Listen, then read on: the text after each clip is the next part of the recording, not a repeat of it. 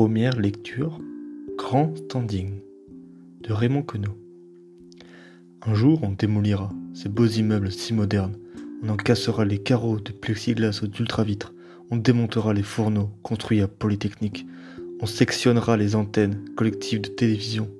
On dévissera les ascenseurs. On anéantira les vides On broiera les chauffeuses. On pulvérisera les frigidons. Quand ces immeubles vieilliront, du poids infini de la tristesse des choses.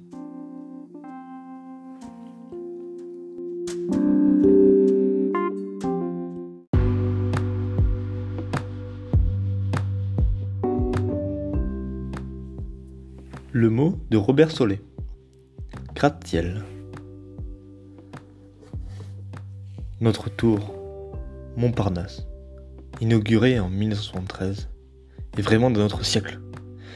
Il été décidé de la rendre plus lumineuse et transparente par une métamorphose bioclimatique de sa façade, en y ajoutant des espaces végétalisés et une serre qui portera sa hauteur à 229 mètres. Elle restera quand même rikiki en comparaison des 828 mètres du Burj Khalifa de Dubaï. Et ne parle pas de la Kingdom Tower de Jeddah, en Arabie Saoudite, encore en construction, qui doit atteindre 1001 mètres. Ironie de l'histoire, les autorités saoudiennes en ont confié la réalisation à l'entreprise de BTP Ben Laden, fondée par le père de Toussama. Le terroriste tutoyait les nuages de sa manière, il planait complètement, se croyant mandaté par le Très-Haut. Et, en faisant abattre les tours du World Trade Center, il pensait gagner son ciel.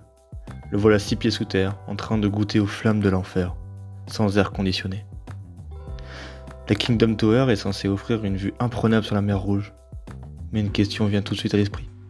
Pourquoi se limiter à 1 km N'est-il pas préférable de doubler ou de tripler cette hauteur, quitte à augmenter le nombre d'ascenseurs? On n'en a prévu que 59. Une telle retenue est caractéristique des Saoudiens. On dirait qu'ils craignent de voir trop grand ou de violer la nature, alors qu'ils ont absolument besoin d'affirmer leur puissance et de dominer leurs voisins. Il ne manque pourtant pas de pétrodollars pour s'élever et jouir enfin des plaisirs de l'existence. Mille et un mètres ne suffisent pas à égaler les mille et une nuits.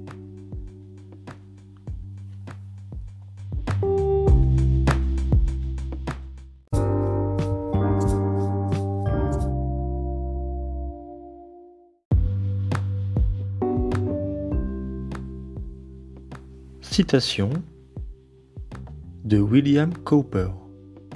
Dieu a fait la campagne et l'homme a fait la ville. Poète anglais.